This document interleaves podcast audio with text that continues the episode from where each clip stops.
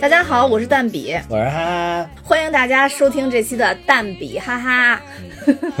今天我们要讲的电影呢是三块广告牌儿，好像这是我们第一次电影未上映之前就讲讲一部特别新的一部对对，电影，没有没有在国内上映，呃，对对对，没有在国内上映的。然后，但是这部电影在上映之前，在大家有颇多的期待。对然后包括就是高晓松啊，也前后介绍了很多次这个电影。哦然后我就对这个电影比较好奇，也听你说过嘛，这哦这部电影。但是我说的时候都是道听途说，那会儿真的还没有看过。然后我就觉得嗯特别惊喜的是，不知道为什么国航的飞机上会提前先有了这部电影，不知道人家是不是先买了这个版权或者是怎么样的。国航是与国际接轨啊，对对对对，因为我一上去以后，它是那个嗯。新片推荐的第一部，哦而且是在喜剧分类里边。我去，我我我我当时就充满了期待，我我当时想的是黑色幽默，就是也要掩盖它的盗版的事实，所以把它放在了喜剧里。对，但其实啊，这部片子相对来说应该是从头到尾都是比较压抑的一一种氛围。我觉得，先先给大家简单介绍一下剧情吧。嗯，就是这里边呢，这个女主叫米尔德雷德，嗯，然后咱们这里边就叫小米吧，因为名字太长了啊。老米了吧？这个 特别的老米。那那叫老米好了。老米的女儿就是在外出的时候就是惨遭奸杀，嗯然后大概过了电影里边讲应该过了七个月的时间吧，然后警察一直也没有抓到真凶。嗯然后这个老米呢还离婚了，带着他的儿子，嗯呃，一起过生活的。在这个他已经觉得对这个案情告破完全没有希望的情况下，他突然发现了有三块高速公路旁边的三块巨型的广告牌，嗯，然后他就花不是钱，高速公路，是乡村公路，就是没什么人走过的公路。呃，对，算是呃，对，啊可可对，应该算乡村公路吧。然后三块巨型广告牌，因为那个广告牌已经很多年没有人打过这个广告了，啊然后他就去广告公司把这三块广告牌给租下来了，按月租的。对，然后这三块广告牌上就分别呃指出了几个问题，就是警察办案无能，然后我的女儿被强奸致死，然后还有就是这个指向了这个镇的警长，就是说他冷酷无情，啊就其实是这个三块广告牌的重质问这个警长。对重要的内容，然后就因为这三块广告牌，就引发了老米跟警察局之间的激烈的一个斗争。嗯嗯，可以说故事大概梗概就是这样的。嗯呃，中间的话有很多感人和激发人性的部分，我觉得嗯我们可以慢慢的把这块说一下。嗯嗯，那我觉得可能最开始的话，我们可以先从这个人物上来说一下。那觉得当之无愧的这里边最突出的，可能就是老米这个角色。对对对，嗯，其实有的时候看着这部剧，有点像这部电影，有点像是这个独角戏的感觉，就是他嗯特别的抢镜，我感觉，就是他这个刻画的这个人物，他不是这个正好就是今天嘛，嗯，刚刚金球奖他得的那个，他已经拿下金球奖的最佳女主了，啊，对对对，嗯是是是，嗯网网上更新很快，这个基本上已经放在这个电影整个的资料里边了。对对嗯对，然后说这个他拿金球奖最佳女主，就是离奥斯卡的最佳女主估计也不远了啊，啊。对，奥斯卡他也拿了提名了。对，嗯，这个他演的这个母亲其实是一个怎么说，不是太典型的母亲，因为我觉得他演这里刻画过于强悍了，好像就就特别特别彪悍的母亲，对，特别彪悍的母亲。我觉得这里边咱可以总体说一下，就是他总体的这个人物都是特别的复杂的。嗯嗯，没有谁就是说性格很单一啊，我好就是好，不好就是不好，就对是整体都都很复杂，都有它的复杂性在里边。对，嗯我觉得这也是这个三块广告牌可能就是受大家欢迎的一点。对对对，就是他把整个人刻画的，就是里边你觉得就是很生活中的人，嗯并不是说多么伪光正啊，或者说是这个人多么的黑暗啊，都都没有。对，嗯，可能就这里边刻画的最好的、最伪光正的一个角色就是那个警长威洛比。啊，对嗯对，没错，在这块儿应该是刻画他吧，但是可能因为他已经比较伪光正，所以让他就先先走了。对我们这又我们从来都是个剧透节目啊，那个对，就是先走了。涉涉及大量剧透。哎，其实这个里边的这个角色，包括有呃有一些小的配角，包括就是这个老米的儿子，嗯在里边其实镜头不算很多，嗯但是他也刻画的比较丰满，啊是，就看起来好像台词并不是很多的情况下，对，其实一方面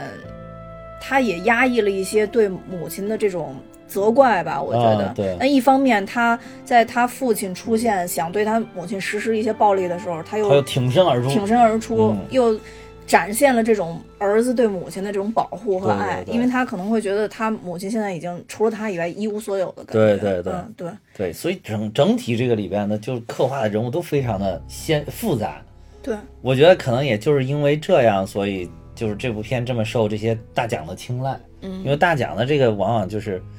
就是刻画很深刻的这种人性的东西，它比较容易获奖。对，就是。呃，尤为这个老米的这个身上体现的这种复杂性可能特别多。嗯，我觉得第一个就是从表象性来讲啊，就是强势这一点了。对对呃表象性来讲就是。我觉得他都不是强势，他是强悍，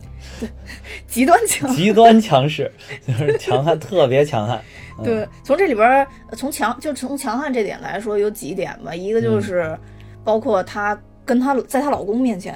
对他嗯，但她其实是受害方，对，她是被家暴的那个。啊，对对对。她，居然有男的能家暴她，你说这个男的得多牛？怪不得这个她老公能找一个十九岁的小姑娘，这这她老公也彪悍。然后包括她嗯。租下这个三个广告牌儿的这个行为，嗯，其实也展示了她精神上的一种强悍。因为在镇子上，很多很多人都是向着这个警长的，对。因为这个警长他是相当于是种老好人的这种感对，觉，特别好的一个人。对对对，所就是以大家一觉得好像就对对这个威洛比产生一些损害，大家都觉得这人太坏了，影响他的声誉。而且这个他这个刻画的这个地方，这个小镇子是个小镇子，不是那种大城市。就对这个小镇子里边人好像互相都差不多都认识。对对对，所以这个警长在镇子里边就尤其的有口皆碑，人人称道。对结果就他质问他说他不好。对，没错。所以就是说，他强悍还体现在就是他。他精神的承受能力是是比一般人要强的，包括有的人到他那个店里去威胁他，对对对然后有人过去质问他，其实他还都一直在坚持着，就没有把这三块广广告牌给撤下来。对对。因为其实大家的目的都是为了让他放弃这个这、这个行为嘛。对对对其实因为他是出钱租这个广告牌觉得他太过激了，而且就是把这个矛头指向了好人。对对对，嗯，然后还有一方面，我觉得从这个电影剧情上来看的话，它还是一个就是深藏自己内疚的，就是他深藏把这个悲伤深藏在自己心里了，哦因为。其实从这个整个剧情来看的话，他对自己是有很深的自责的，包括对她，就是这里边起她老公跟她唯一起家暴冲突这一块儿，其实也是跟她强调说，她女儿之所以在外被害，跟嗯她有非常大的关系。对对对，嗯就不愿意回家嘛，对，不愿回家，而且就是，而且行为叛逆嘛。而且他他女儿管他借车的时候，他没有给他车用，啊所以他女儿才会就是走走出去的走出去的。啊对对对对，然后直接可能就会导致说，当天晚上如果他女儿开车，可能就不会在路上遇见坏人了嘛，对对他就可能在黑夜里边行走，对就难免遇到大旱，对 然后然后就就被害了嘛，所以他把这种自责也深深的压抑在在心里了。对对，然后另外一点就是，我觉得他心里也有，就是很柔软的地方。我觉得，嗯呃，在这里边体现在呃两个地方吧。第一个就是他在这个重新弄这个广告牌的时候，嗯，然后出现了一只小的那个应该是梅花鹿吧，麋鹿吧？呃，就是反正是一个小鹿，然后啊。他当时就觉得说。那个好像是他女儿回来看他了。啊是。我觉得这个就是是一种母性的一种大爆发，对，呃，跟他平时强悍的形象完全就就搭不上嘛，对。嗯。然后还有一点就是他跟那个侏儒约会的时候，嗯，嗯，其实那个侏儒是帮了他嘛，对。嗯，他在心里其实从整个影片来看，他对这个侏儒并没有太多的歧视或者说啊想伤害他，是是。对，呃，但只是他一贯的行事风格，他的性格使然了。对对对对，但是就是之后这个侏儒帮了他之后，他还是履行了自己的一个诺言吧，算是。虽然被她老公和那个她之前老公和那十九岁的女孩给 搅了，她老公十九岁的女朋友，对十九岁女朋友，然后给搅了，但是她还是信守了承诺，过去跟这个侏儒就是进行了一次约会。嗯，但是她这个展现的还是挺彪悍的。其实我觉得还有一个展现她柔软的地方，嗯是她起早上起来了之后，两只脚穿的拖鞋在那互相说话，她在配音，一个哦。一个说，一个是模仿男生的说，一个模仿女生的说，嗯嗯然后就两个人就讨论说我要怎么对待这个强奸犯，要怎么怎么样。嗯嗯就还是展现展现她女性的一方面嘛。对对对，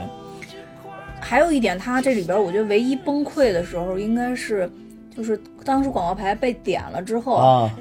到第三块广告牌，他实在是救不了了。是，呃，他好像在这里边整体就是哭，好像是只有在那那一个地方，就是流泪，不停的流泪，感觉有点绝望了，他。对，感觉就是很嗯绝望的时候了。就是所以就说他这个老米的这个角色，他不管他再强悍，他也无法掩饰他母性的一面，还有他嗯。女性的一面。对对。我觉得。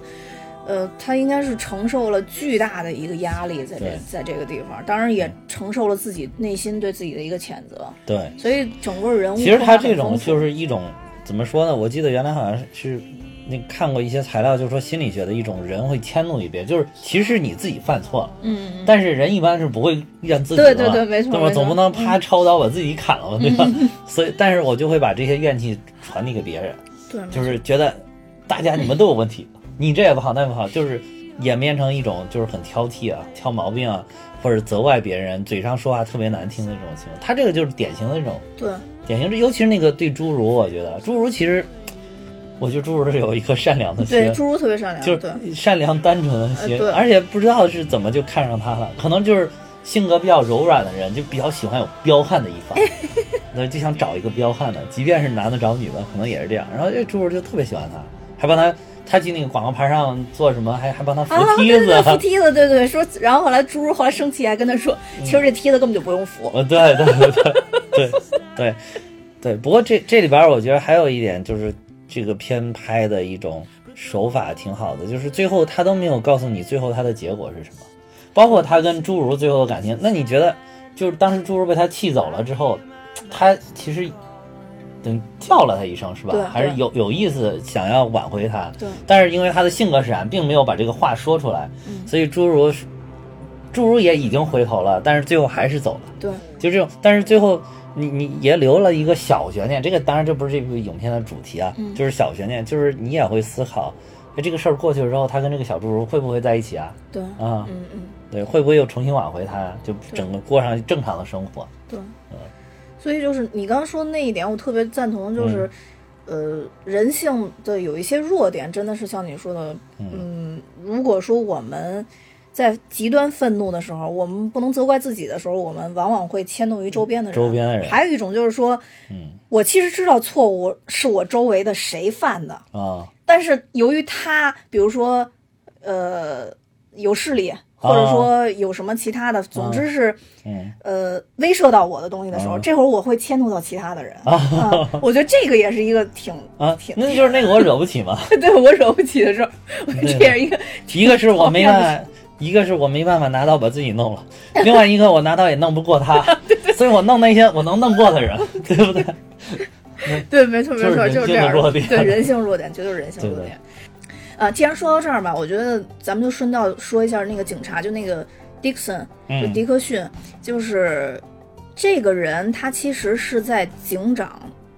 走了以后，我嗯觉得他的人性光辉才大爆发的。咱们现在先说他那个警长走之前他的一些表现，嗯我觉得他更集中突出了你刚刚说的人性的这种弱点，啊就是一种狭隘的一种世界观。对，就首先就是他觉得说，这三块广告牌儿直指的是谁？其实直指的是他，因为他是具体负责这个案子的子人。啊对，然后呢，但是他其实，在人性中是有一部分很善良的东西。啊对，他会觉得说，警长对我这么好，然后你先弄弄这三块广告牌儿之后，其实你是指指到警长的。啊对其实警长替我背了黑锅，啊对吧？对对然后呢，他做的事儿呢，并不是去打这女的一顿，或者说帮警长实实质在做什么事儿，他是去打了那个广告商。啊，把广告商小孩从二楼给推下去，对他把广告商打了一顿，他又觉得好像这样这事儿就结了，就是啊他以后再办不了什么事儿了，啊。就是让反正就做了很多很多，包括就是这个 Dixon 的妈妈其实也协助他做了做了好多事儿，啊。然后包括就是抓了老米的这个同事什么的，然后威胁老米之类的，然后但 Dixon 就是这个人，我觉得从电影的前六十分钟看，他都是一个看不太，就是有很多地方看不出他是善良的人来。就是挺挺讨厌的，因为有暴力倾向嘛，乱打人。对，乱打人，啊而且对人极很多人极其不尊重。极其不尊重说话屌屌，他尤其是他对一个是这里边就是通过这个台词展现出来，一个是对黑人群体，啊，对对对，是吧？还有一个是对什么群体？他好像对女人也是。啊？对女性，对。对对黑人跟对女性都不尊重，对包括对自己的妈妈，其实也没有那么的尊重，也没有那么尊，重。但其实呢，这边又刻画她是一个妈宝对，她是一个妈宝啊，对就是她这么大了没有结婚，跟妈妈住在一起。对然后，但是这里边也交代了原因，是因为她父亲早丧啊，对对对，他觉得他要跟他妈妈相依为命，对就是他们两个是唯一的亲人。对所以他要照顾他妈，他可能觉得自己如果离开这个家，就没有人再跟他妈一起了。对他可能也有这个。另外一个可能也是他妈对他也是非常关爱的，看着还经常给他出主意，就像你刚才说的，就是他办案子或者是办什么事情还给他出主意。对，而且我觉得他妈妈其实。在一部分性格上面跟老米很像，很像，就是他也是啊其实极端强势的，对对对他的那个关系跟 Dixon 的关系有点像老米跟他女儿的关系，啊，就是 Dixon 一边骂着他妈，还一边听着他妈给对对，给他出出的主意，对对 对对对。对。所以就是其实对，这边是那个他女儿一边听着那个他妈骂他，嗯，一边还说你到底给不给车，到到底给不给我车用？其实这个也很接地气，啊你知道吗？就就咱们可能不到说像他这种。嗯，真的像像这里边说的，一一分钟有两个 fuck 之类的 这种这种词出来。但是有的时候跟父母之间沟通，就是用妈妈大学和孩子大学里边的话去沟通，啊难免会出一些冲突你知道也会出现这种环节。对对，然后到最后甩门而而去的一瞬间，有时候也会说一下，到底给不给给我一百块钱？对对对，就是到甩门之前还要说到底给钱不给？啊这玩意儿就是到底让不让开车？最后说就是不给，然后然后就砰甩门就走了，然后我估计还觉得自己走的特别潇洒。对对对，没错没错，其实是一种无奈的无奈的对对，只是在想在气势上赢一下而已。对对对对对对，哎，大家都懂，都懂都懂都是经历过都。懂都懂。然后这个 Dixon 其实，我觉得他就在这个电影里边，我觉得拍的最好的一幕就是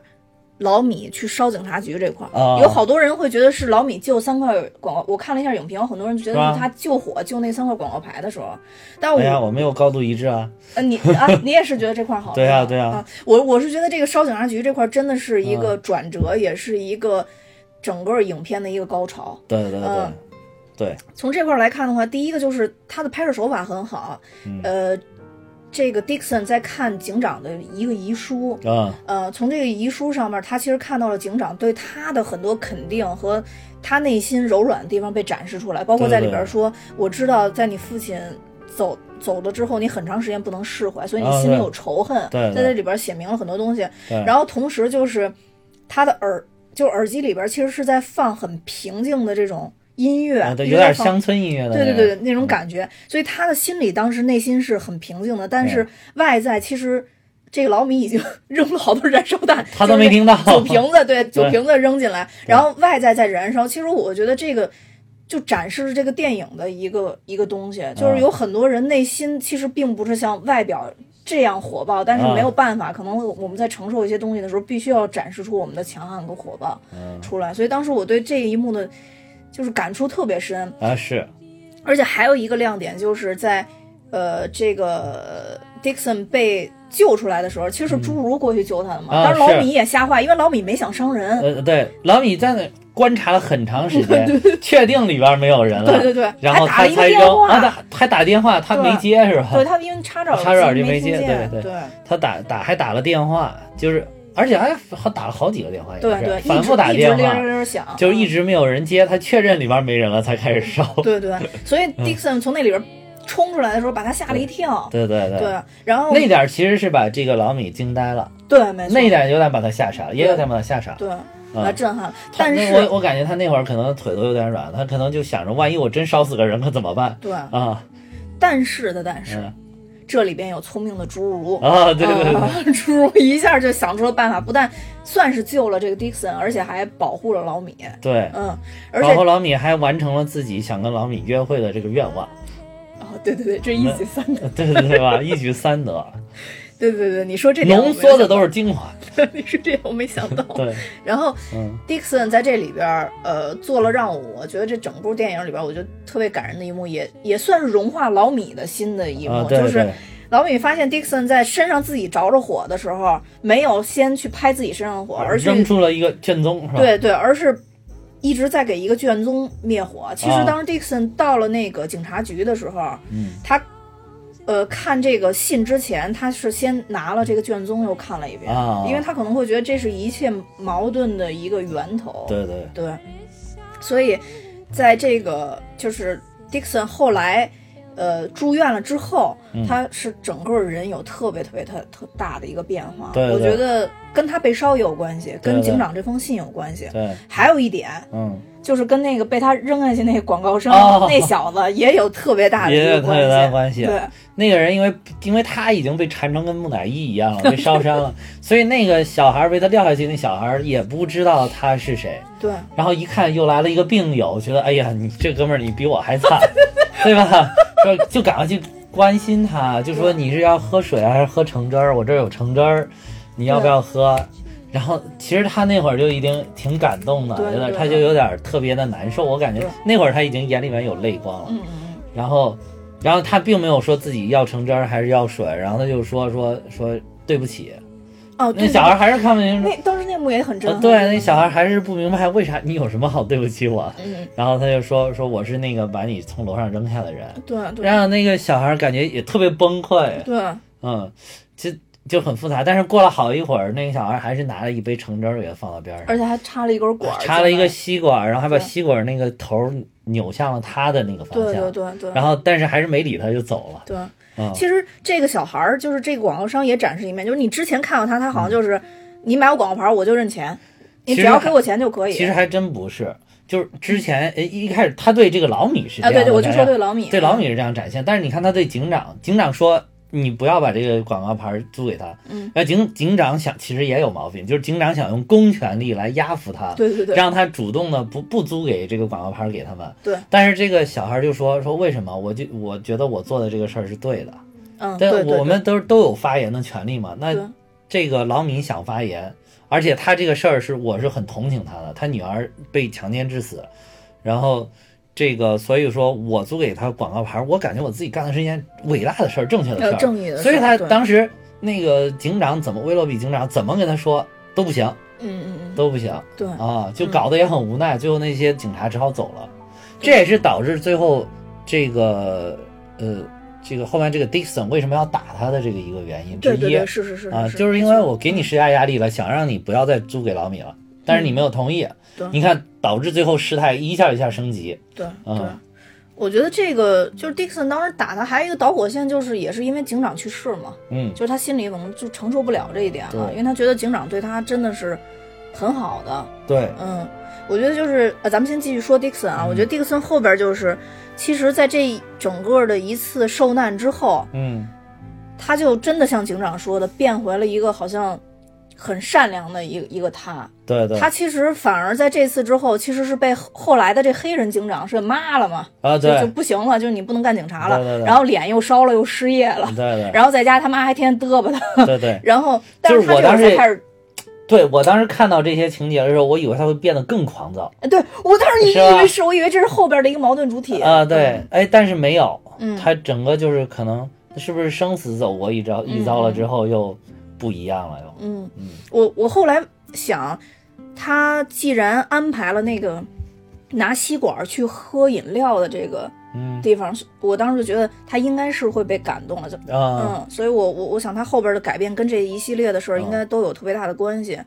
在后边其实最震撼的还有一点就是他被那个他当时不是怀疑他找到那个如果没有这个吸管这个情节，可能就是他真的就不想狂躁了。对但是有了吸管，他就发现自己这样对待的一个人，然后他还知道我是这样对待他，他居然就是原谅了我，还对我这么好。对，而且他那个特别有一个对比，就我觉得在这里边拍就是。他不知道我是谁的时候，他就已经主动来帮关心我了，关心对对我了。对，他知道我是谁之后，他竟然还原谅我，还关心。他是他以为他说完对不起，他告诉他之后，他可能就会觉得你这活该，你呀可算被烧了，对吧？你可变成 让。你摔我 天网恢恢的，对对的，说不是不报，时候未到。你看这种词儿，我们都多的是。我们是怎样的人都搞不清楚，你知道？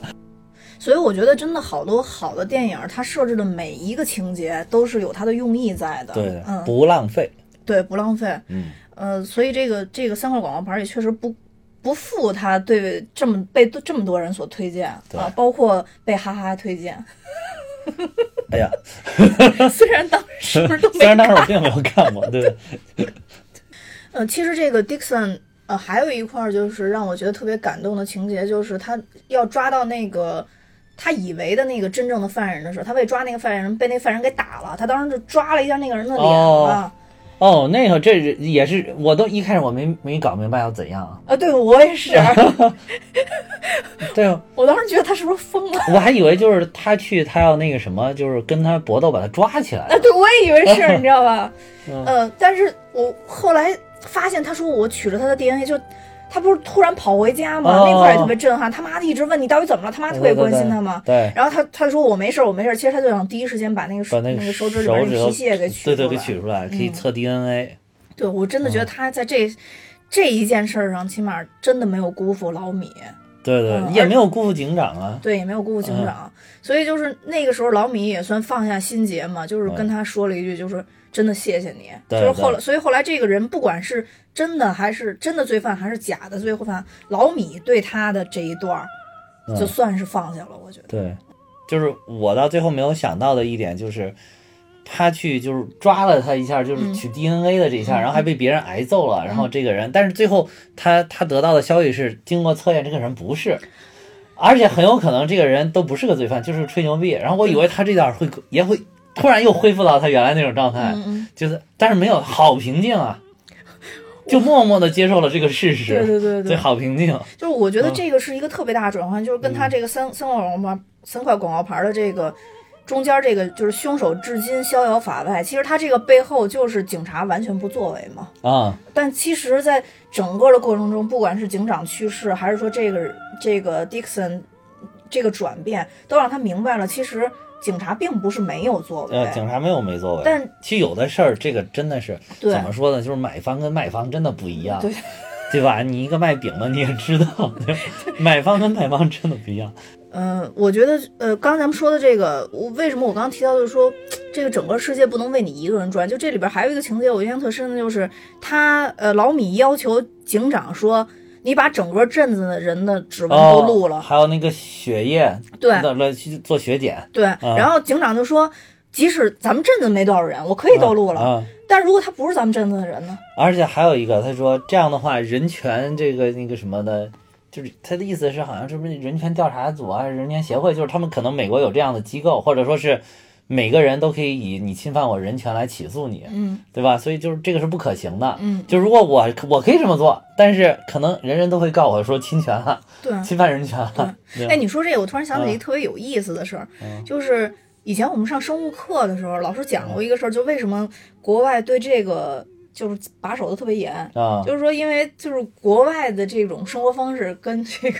就他们平时的行事作风跟国内还是不太一样。国内可能这两这两年已经就能能跟上他们的脚步了，啊但是国外的话，就是一一旦查这种血液、查 DNA，会查出很多兄弟姐妹来，就不知道情情况下的兄弟姐妹，你知道吗啊，对对对对。还能这样呢？对，就啊当时就是好像是美国出了这么一个事件，然后说白了就是一个应该是呃主角是一个女性嘛，她出轨，然后就就是查到了她有这么一个孩子，哦。然后后来就是无形中查血的时候发现这件事儿了，相当于是人家这个人可能是想找自己的亲生母亲或者之类的这种，哦。但是。就是严重影响到这女的她个人的生活嘛，等于就是家庭破裂了嘛，哦所以后来就有这么一个起诉的这么一个事儿。哦，然后后再往后才推动了这个相哦相当于是这种 D N D N A 或者说我基因保护的这么一个、啊。这么一个法律。还有一个就是说，如果泄露这些生物信息，还有可能被一些别有用心的人进行这种生物攻击，嗯，对对对对，针对你的国民来进行一些很有针对性的这种病毒的研究啊什么的。对，嗯，就是比如说，对吧？菲律宾、马来马来西亚，就是这一病毒，菲律宾人死，马来西亚人没事儿。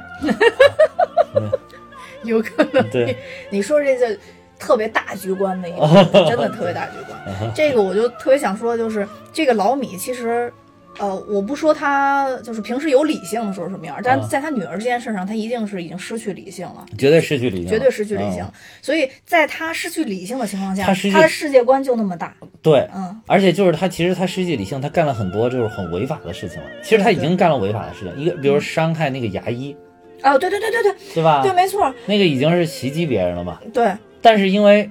我觉得其实警察也放他一马，没有跟他斤斤计较，对对，对吧？那警长，因因为主要是警长当时可能病重了，然后这个事儿就盖过去了啊，也就没有再深究这个事情了。不然的话，一定是可以判他刑的，因为那个毕竟他拿着那个东西是有他指纹的嘛，嗯，对吧？对对对你我我觉得这个事儿调查清楚很很正常对的。，但好像警察后来就没再追究。就是可能警察也觉得他还有那一件事儿，就已经对他造成很深很深重的这种，怎么说，对他的家庭、对他个人的心情有一种很深重的灾难了，嗯就不想再给他增添负担了，可能也就缓过去了。对正好那个警长在就这个事儿在跟他谈的时候，还一口血喷到了他的脸上，对对那下把他也惊呆了，啊，也惊呆了，对，对，我觉得这个嗯也跟就是整个这个他这个警长也有也也有很大的关系。这个警长其实在这里边性格也是挺复杂的。挺复杂，对，嗯呃，这警长让我印象最深的情节应该是。在老米发发布这个广告牌之后，他前后跟老米沟沟通几次，不是无果、啊对这个警长就跟他说：“我得癌症了啊，对我对我已经命不久矣了。”对对其实当时我对这个警长没有一点儿的同情，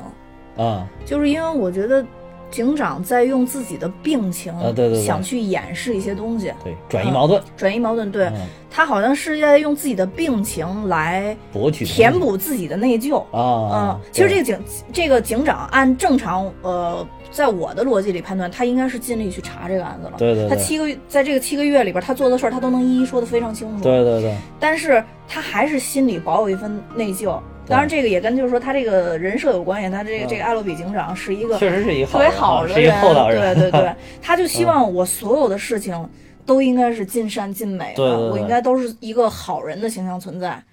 但突然广告牌的出现，把他这个人设打偏了。就是即使说镇上的人都不认可老米，还是认可他，认、嗯认可他是一个好人，但他嗯自己好像已经压力太大，已经否定自己这个人设了。啊，对对，所以他尝试用很多方式，包括你刚才讲的那个，他想用权势去对对对做事儿，对都是他人性的一些是，而且你你说这点儿特别对，就是可能镇镇子上的人越替他说话，就是他会感觉压力越大。对，没错。说哎呀，我辜负了大家对我的期望啊，吧？对对没你看我本来就是平常破案破的还挺好的，然后就一直都为人也特别好，对你怎么这个事儿就办不了呢？对对，这种，他压力就越来越大。对嗯，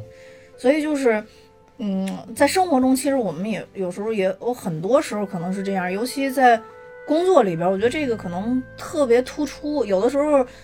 我们在做一些事儿做不好的时候，我们就啊会从，比如说我这两天不太舒服。啊，对对对。我会呃怎么怎么样，就是哎呀，找一些相关的理由。对前几天太累了，所以这几天应该休息，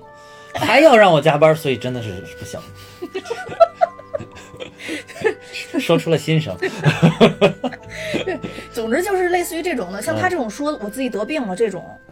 在工作里边其实也很常见。也很常见。哎，对对对，就是，但实际是不是这样？有有的应该是这样的，啊，但对是对，有的确实是因对，为这个。但大部分应该都对对，但是他这个事儿明显不是，因为他有七个月的时间嘛，吧？对对没错他是最近才查出来的这个癌症嗯嗯，，所以说就主要的原因还是在于他对自己的人设还是希望是一个尽善尽美尽善的一个尽美对对对一个好人，对对对，而且从这里边其实其他的人，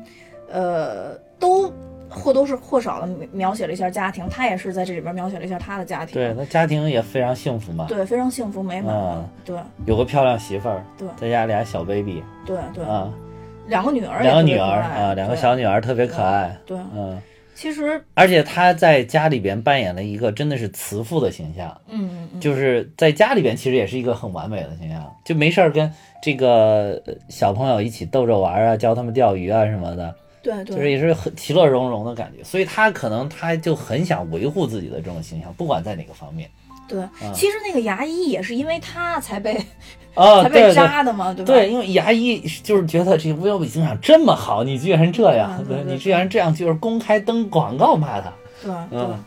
其实这个这从从另外一个方面讲，嗯就是太好的人总有他的一些缺陷在。嗯是，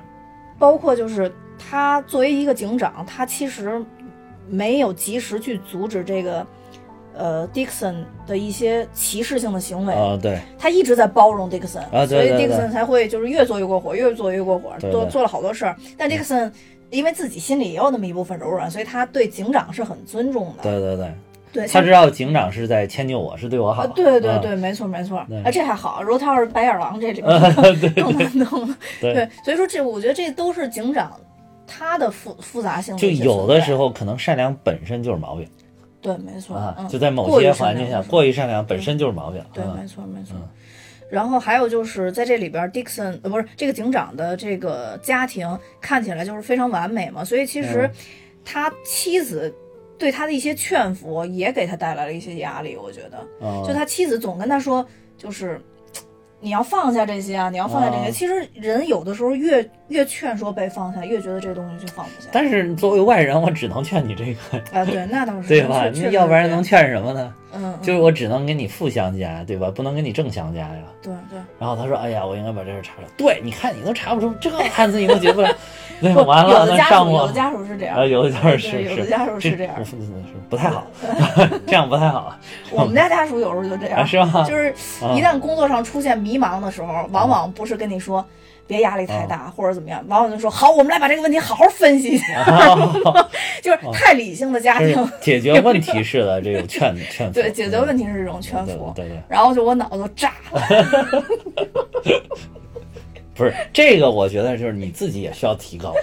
对你自己的水平也需要提高。但我觉得可以用另外一种方式，比如说啊先劝服我，啊之后等我情绪稳定一下，嗯那个鸟儿灭了之后啊，然后再帮我分析问题。对对对，因为啊，我对，这也也对对，因为急脾气的人往往鸟儿灭的比较快，你知道吗？啊 对，所以我觉得大家也可以采取这种方式啊，其实。也不错。不过就是说，你看他这个挺好的一个家庭，然后这个剧本里面又为他设置了一个就是不完美的东西，就是他最后是自杀的，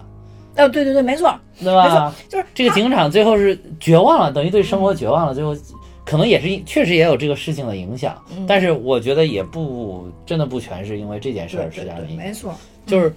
可能也是就是他对自己完美的这个生活的一种希望的破灭，对，就是一个是呃就是我家里边这么好的，然后可是我现在得了这个病也治不活了。你看，跟乔布斯得的一样，乔布斯那么有钱，花了据说乔布斯治病花了四千多万美元，都没有治好。不是他不是啊上船了吗？当时，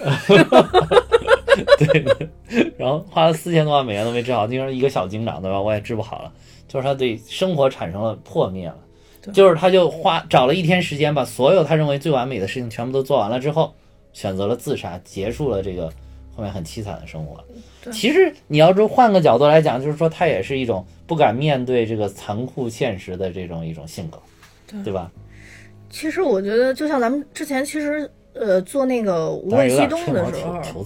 对无无问西东的时候，当时其啊实也说过嘛，就是说人自杀其实是需要。很大的勇气，或者说你已经到极度绝望的时候，啊对对对。我觉得这个警长应该也也就算是因为极度绝望。了，对对所以他对这个完完美的渴求，可能是我们不无法想象的一个高度，对对对对，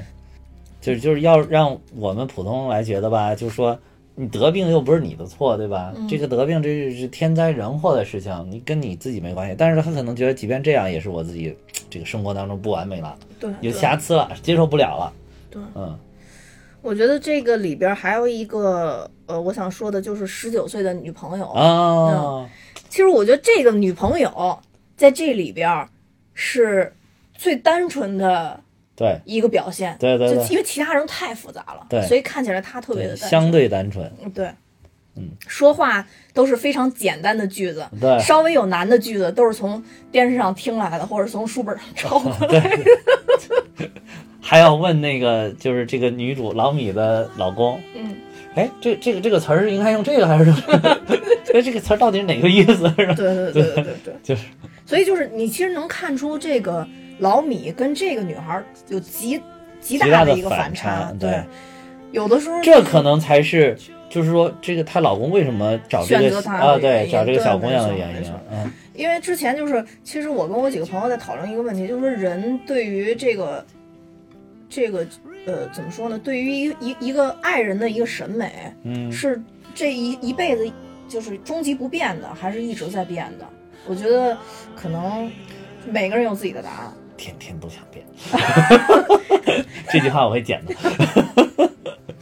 他他不是说针对于，就是说我我我我去换怎么说呢？应该说是换一个类型，啊，就是有可能会换成完全不一样的类型。尤其像这个老米跟他这十九岁的这个女朋友，我觉得是完全反方向的，一个过于复杂，一个又又看起来过于简单，然后一个太太暴力了，看着，呃，另外一个又看着也太太弱小，感觉，嗯所以就是可能就是物极必反吧。我觉得她这个老公应该也真的是已经到了崩溃的边缘，或者已经到了墙边，无无法忍受了，然后就走向了一个反的方向。嗯，所以有的人就是。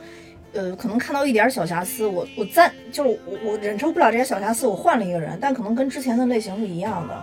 然后就会哦一直在同一个类型里边积累、积累、积累、积累，直直到爆发，就是受不了这种类型，然后才会换一种类型。我觉得好多人也会这样。也也可能就是有些人哎受不了这个小小瑕疵，然后换了一个，他没有这个小瑕疵了，但是他有另外一个小瑕疵，那个小瑕疵他也受不了，呃，对然后，哎又换了一个，哎还有小还有另外一个小瑕疵，我觉得好多人就是好尴尬一直在同一个类型里边换来换去的，啊就就是因为这个原因，直到就对这个类型就完全失望了，可能就那种。但是这个女孩就是你看她，虽然他是在这里边算是相对最单纯的一个了，嗯就是就角色最简单的一个了，但是其实你看他最后说了一句很有哲理的话，反拯救了他跟那个哦，对她的老公对，那对吧段也挺经典的啊，对你哎你这还说什么我忘了，但是就好像是一句也是从书上抄来的话呃，啊。什么什么关于仇恨的一句话。啊，对，就是意思就是好像说。如果你用仇恨来解决你的另外一个仇恨的话，那你就一直会陷到这个啊，仇恨当中。啊，对，你就会这变成仇恨的点，你就永远出不来，永远出不来这个泥潭。对然后本来这个当时是在那个他跟侏儒约会的时候遇见他们，嗯然后侏儒也是因为中间她可能也是因为看到了她老公跟这个十九岁的小姑娘有点不爽，就说话有点不太好听，侏儒就被她气走了。这样的话，她可能更生气了。然后她就那个，你看她那个动作，一开始完全就是想掂那酒瓶子过去拽他们俩，但是她老公巨紧张，那块儿演的特别搞笑。对对对，但是但是她老公就是一开始过来，哎，本来是想刺儿她几句，嗯就是觉得哎你你找不到男的了吧？你找一小侏儒就想刺儿她几句，然后不经意的就提到说，你看我小女朋友说的什么什么什么什么，嗯，就说了这句话。然后他过去了之后就问说这句话是你说的吗？嗯就是一种大姐头，嗯问一小小小妹的那种感觉，说这句话是你说的吗？啊，那小姑娘还有一种单纯不谙世事的感觉，还面带笑容，嗯 特别特别简单的说啊，是我说的呀，这是我我好像说是我在那本书里边看来的，对啊，然后结果。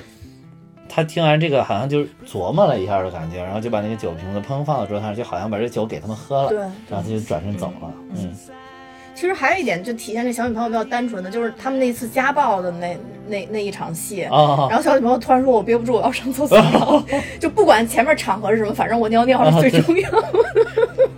这个这个也是这里边儿算是有点笑点的地方。可能就是因为这个归到了喜剧这哦，个。我去，我的天，归的好草率。就是，所以总之就是说，这里边有复杂的人，大多数都是人性比较复杂的一个描述。对对对然后可能这个小女朋友是为了，就是衬托一下吧，嗯或者说就是大家都在衬托他，或者是为了影片的节奏吧，不然就都太复杂，太太太累了。太就这其实这片子啊整体来看，就是已经都有有点累了。对对，啊，对，在此提示一下，我觉得前前一个小时，就如果是真的是对这一个类型影片，平时都看砰砰砰、啪啪啪啊，然后就死了这种，或者看漫威的，就是前面这个一个小时可能会比较难忍。说实在的，就是我整个看完这部影片，我就感觉就是，如果是推听咱们节目的这些听众，我不推荐大家去电影院看。嗯网上反正也有资源了，这个我不是要推推广盗版啊，但是就是我觉得这个去电影院看，可能好多人，我我是很喜欢这种类型的，嗯但是我知道有很多人去电影院不是这个目的的，就是他们受不了，我能受得了，他们受不了的。你说怕坐不住是吧？啊，对对，就是坐不住或者就睡着了，就嗯建议大家还是不用去电影院看，啊，就是在家看，就静静的看，反正这一反正还挺能体会。对这一类片子也没什么视觉效果，是吗？嗯，刚刚咱们大概说了一下这里边的一个人吧，反正其实也也剧透挺多了，嗯，然后再我想再说一下这个整个剧情呢，还有一个亮点就是在这里边这个结尾，嗯就这个结尾，你刚刚其实也提到了，哦就是结尾其实有好多我们不知道的点，因为它最后的这个结尾其实就在于，呃，老米加上 Dixon 两个人出发了，呃对去寻找他们当时以为那个罪犯，但其实不是的那那个对。那个人对嗯，他们认为这个人也是犯了罪的，啊对，嗯就管他是不是杀我女儿的，但是这个人也是个罪犯，他们对，也是个罪犯。对然后而且带上枪，而且感觉他们两个在走的时候，其实已经有了必死的决心。嗯这个老米是跟他儿子，就是他儿子还在熟睡嘛，啊然后他跟他儿子最后做了一个告别。啊那个 Dixon 也是从来没有过跟他妈有什么亲昵的那个那个行为，啊对，最后走的时候也是抚摸了他的妈妈嘛，对对对嗯，然后走了就有一种跟家人要诀别的这么一个感觉，然后拿着枪走了。但其实，在开的过程中，他们俩犹豫了，对话对对话犹豫了，就是，呃，你真的要杀他吗？不知道，那嗯反正路还长，我们看，吧。我们可以在路上慢慢想，对，我们可以慢慢想。哎，我就觉得这这结结尾绝了，啊你知道吗？因为有很多时候可能就是我们拿上枪开车走了，那也是一种就是说我们也不知道他是不是杀人了。对但是他这个在车上聊这几句话，对让我觉得绝了。就是我们的路还长，是什么样的，其实我们也不知道。对嗯、只能说走着看，就就有那种感觉，你知道吧？而且我觉得这里边还有一点，就是大家经常讨论的，就是说，呃，罪恶该不该由我们来惩罚？嗯嗯，是应该由谁来惩罚？是不是由应该由警察局来惩罚？嗯应该是由我们的司法系统来惩罚。嗯但其实有很多时候，呃，罪犯是是是是是得不到这种对对对得不到这种得不到这个法律的制裁的，对嗯，所以就是国外的片子里边经常会有比较经典的这种一句话，就是说，呃，当复仇的时候总会说原谅的事儿交给上帝，嗯啊，但是我我要手刃他，就是有、有有就有这种感觉吧。对我觉得包括就是，呃，昨天我跟几个朋友还讨论起就是那个张扣扣那个那个案件，啊嗯、就是他案件？就是张扣扣他那个嗯等于就是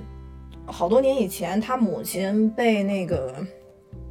就他们村的，就是有有一家，就是都有好多强壮丁，就是一个父亲加三个儿子，嗯等于好像是对地有一些争端吧。啊。然后他母亲在他面前被这这些人活活打死，啊。然后貌似好像是就是说这个那那个施暴的这家人本身就是是老二打死的，啊。就最后是老二打死的，但老三未成年，所以就让老三去顶罪了，所以这事儿就最后不了了之了，哦就就没事儿了。但是这个张扣扣就是当时是十呃十二岁吧，他应该是隐忍了十年，如果没记错的话，啊可能这个案件细节大家可以去看一下。啊。他隐忍十年，然后当兵练身体，啊。都完全把这些准备都做好之后，十年之后，就是今年的春节啊。初一的时候，他回到他们村儿，啊把这家儿这个等于是一个爸爸三个儿子，当然现在都岁数大了，啊然后这个爸爸的已经很年迈了，他等于就把这一家儿。除了老二也不老三，因为在外边儿干什么事儿就没没没回来，然后把其他人都杀了。哦嗯，也是当着他们家人的面儿，嗯，所以就张后就觉得说，呃，我是厉害呀，我是没法儿，我是我就司法系统就没法啊去惩罚这个事儿。我当兵，我我我这么多年活着就为了去做这么一件事儿，对对对，嗯，所以那你说，其其实这个结尾跟这个有点像，那我该不该回来惩罚他？我女儿已经死了，可能七八个月了，多少个月了？对那我如果发现了这个罪犯，但是罪犯又不能被法律所惩罚，那我能我是应该让他逍遥法外吗？嗯就有很多很多很多这方面的讨论，包括之前我好像给你推荐过那个东野圭吾写的那个《虚无的十字架》嗯啊，就他这本书其实并不是他得意之作，或者说大家比较受关注的。那个里边其实也在讨论这个事情，就是说，呃，那作为人来讲，什么样的人是罪犯？嗯可能有的人他不是出于他的本意，但他犯了罪，嗯他不需要被法律惩罚，但他会自己惩罚自己一辈子。嗯嗯嗯，但还有一些人，他犯了罪，他没有被法律惩罚，他还是逍遥法外，他特别开心或者怎么样。那嗯这些人我们应该怎么去处理？嗯所以当时我看看到这个结尾的时候，我真觉得这个结尾是给这个电影又加分了不少。啊是是是这个结尾真的就可以特别开放的一个结尾，对，特别开放的一个结尾。嗯嗯，所以所以这个是我觉得这个片子里边儿除了烧警察局那幕，我觉得最亮的一个点。对，嗯但是我感觉就是以他们两个后来的这种心态的这种感觉，他们可能不会去真正啊做这个事情。对我当时，但是他们可能是靠这种事情来，也是为了疏解自己心中的一些情绪对，啊。就是可能他们去了，去到地方了，就疏解开这个情绪了对，啊。就可能就是我没有杀死你，但是你在我心里已经死了，就是有有这种感觉。对对对嗯嗯嗯，对。哦，我觉得这个电影里边儿，我觉得要要介绍介绍介绍一下他们的演员嘛，因为，呃，嗯你刚刚也说到，其实金球奖那个最佳女主角已经被这个老米的这个扮演者已经夺走了嘛。啊，对对，其实这里边儿，呃，包括这个警长伍迪·哈里森，啊，伍迪·哈里森，他也是这个是星球崛起嘛，他是很有名的。对星球，崛起还有那个西部世界也有他吧？还有哎西部世界没有他还有那个、啊，西部世界没有就是那个星球崛起，嗯，就表那个魔术的那个那个片子，惊天魔盗团，对，惊天魔盗啊团，惊天魔盗团，然后包括那个星球崛起，啊，对，星球崛起三里边，那个那个那个将军将军 general，对对对对，都是他演的。对，他是很有名的，对，说白了就是他的戏，我我之前看他的戏，好多都觉得他一眼就觉得他是坏蛋，啊，直到他演完惊天魔盗团以后，我才觉得他是好人。对对，但他这里边还是有点像坏蛋，我觉得。比正一些吧，他里边演的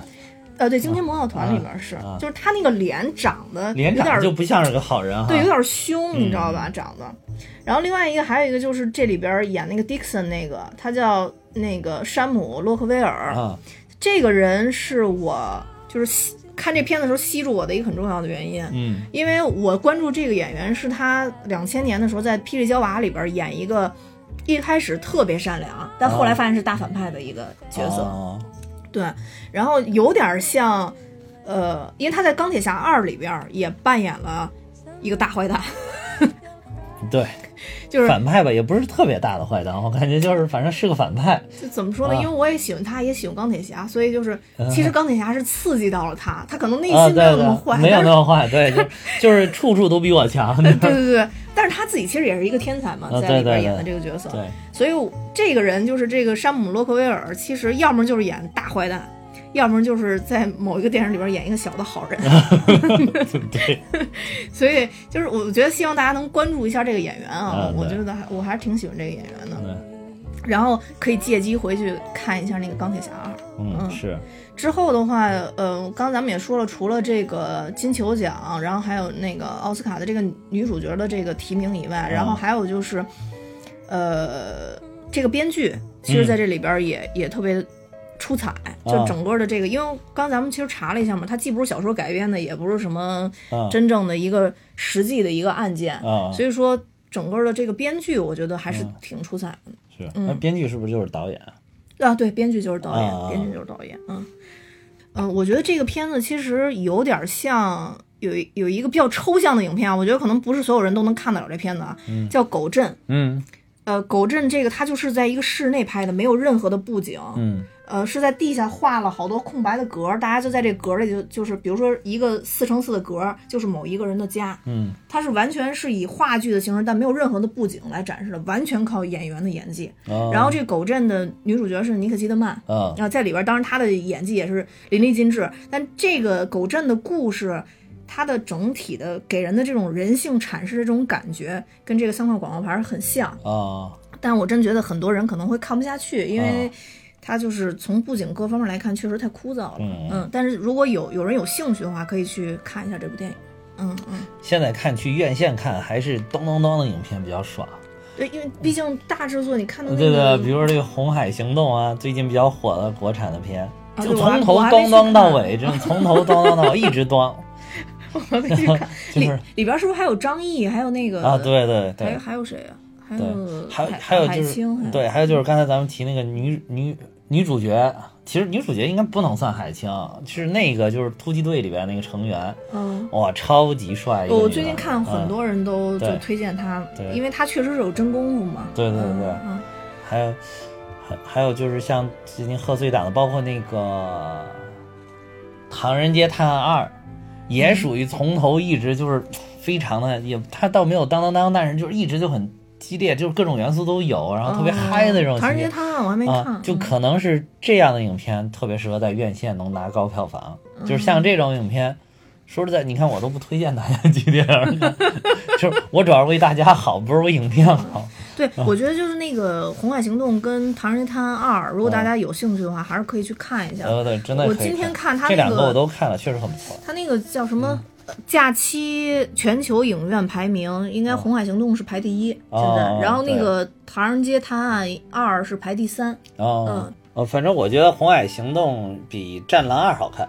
哦，我是这种感觉的。好像去看过的人都这么跟我说。对，《战狼二》比较突出个人英雄主义嘛，而且毕竟《战狼二》的投资还是没有那么大啊，哦就是这个投资是非常大的。哦，我听说是更血腥、更真实，更真实好嗯多人很喜欢看。对，而且它是团队协作的这种，嗯所以就是感觉更好看，确实更好看，哦，视觉效果也更棒，确实是就是电脑已经脱离五毛特效，往六毛七毛走。那战狼也脱离了。那那个这个三块广告牌的话，应该是三月二号，嗯，嗯，在那个整个的咱们的院线就要上映了。对，呃，如果说大家喜欢这类剧情类的，而且可以激发人性的这类片子，大家可以去电影院去看一下。对但是还要提示一下，确实是比较沉闷比。较沉闷，就是不太喜欢沉闷的，就是去电影院就想看咚咚咚了，哎呦，我就不要去了。对，网上也是可以载到的，对对对，但是网址我是不会告诉你们的，我不推荐盗版，没有办法才只能在网上下载。呃，但是无论如何，这部片子还是一个值得推荐的好影片。对嗯、我在我在我的心中打分，起码在八点二到八点五分，就是这这个档次了，啊已经是很好了。是是，确实不错，真的是奥奥斯卡品相的这对个，电影嗯对，嗯，那行，那咱们今天就到这儿。好，嗯，咱们说的已经挺多的了，然后希望大家能继续支持蛋饼哈哈，并且订阅我们。那今天就到这儿，拜拜。再见。